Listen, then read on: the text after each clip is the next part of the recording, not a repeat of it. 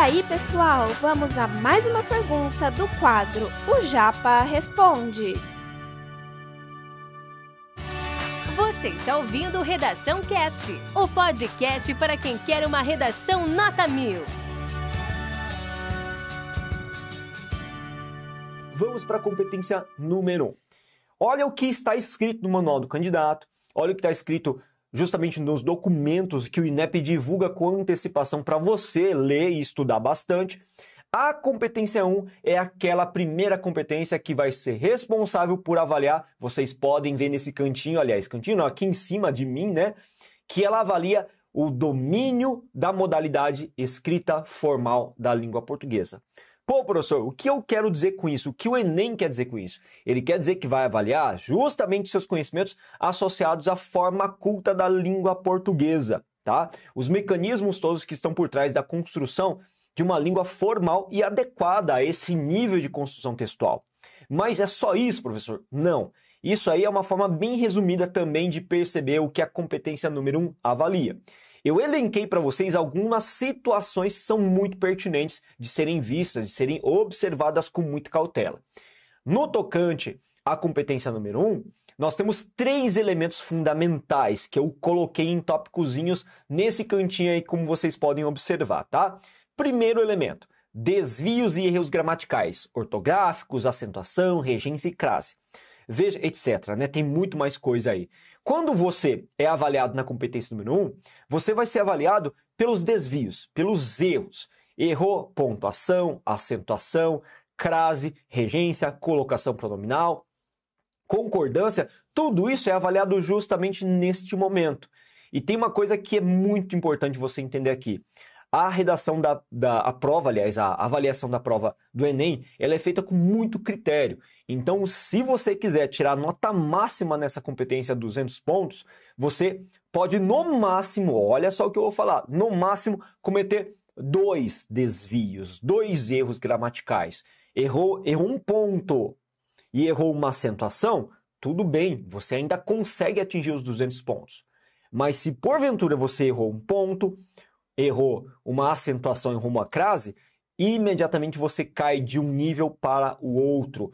Pô, professor, mas isso não é ser muito rigoroso? Numa redação que tem 30 linhas, é muito comum acontecer mais de um equívoco. Sim, com certeza acontece. Por isso que é realmente difícil um aluno conseguir uma pontuação alta quando se fala na competência número 1, um, que exige muito desse conhecimento gramatical que você foi construindo e consolidando ao longo do to de, do, de todos os seus anos de ensino médio. Sabe aquelas regras gramaticais que o professor passa? Todas elas envolvem pontuação, concordância e assim por diante? Cara, isso tudo você vai utilizar neste momento.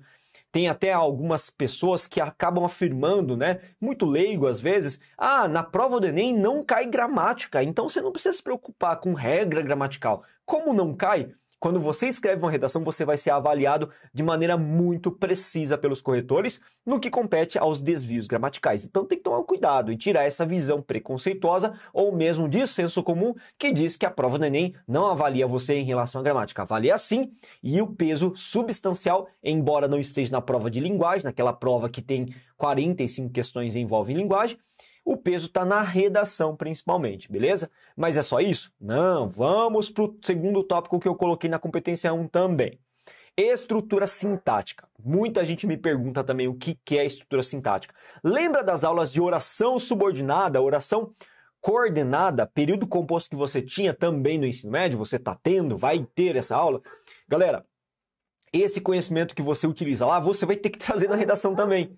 Quando a gente fala de estrutura sintática, eu estou falando da complexidade da estruturação das frases que compõem o seu texto. Pô, professor, simplifica para a gente. Simplifico para você.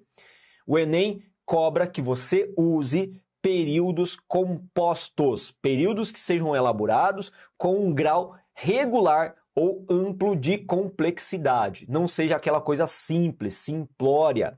Ou seja, fazer períodos que tenha um único verbo inserido, período simples, isso não é visto com bons olhos em relação à estrutura sintática. Então é bom você se preparar para compor períodos que tenham no mínimo duas orações associadas, mostrando que você tem conhecimento do funcionamento linguístico. Isso é importante para mostrar proficiência. Pô, professor, complicado. Sim, é complicado, mas nada que um bom treino não possa te ajudar a melhorar essa competência, essa capacidade. E por último, ainda na competência número um, eles avaliam se você estipula a chamada adequação linguística. Mas o que, que é essa bendita da adequação linguística, professor? A adequação linguística diz respeito a o nível linguístico utilizado na elaboração de uma redação. O que eu quero dizer é o seguinte, que você não pode usar uma vertente vulgar, coloquial, baixa, de baixo nível de baixa complexidade, mas também você não pode utilizar aquela linguagem mais elevada, acadêmica. Tem muito aluno meu, inclusive, que já se deparou com uma seguinte situação. Vai lá, faz uma redação, nossa, rebuscada, cheia de termos técnicos elevadíssimos, mas infelizmente isso não ajuda muito. O que você tem que pensar é que você é um aluno concluinte do terceiro ensino médio. Então a sua linguagem tem que ser equivalente ao que se espera de um aluno de terceiro ensino médio que tenha seus 16, 17, 18 anos de idade.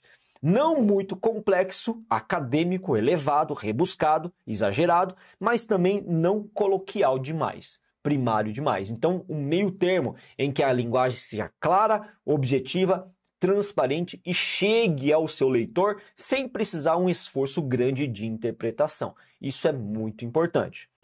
Esse conteúdo é um oferecimento da Corrija-me, a plataforma preferida no ensino de redação.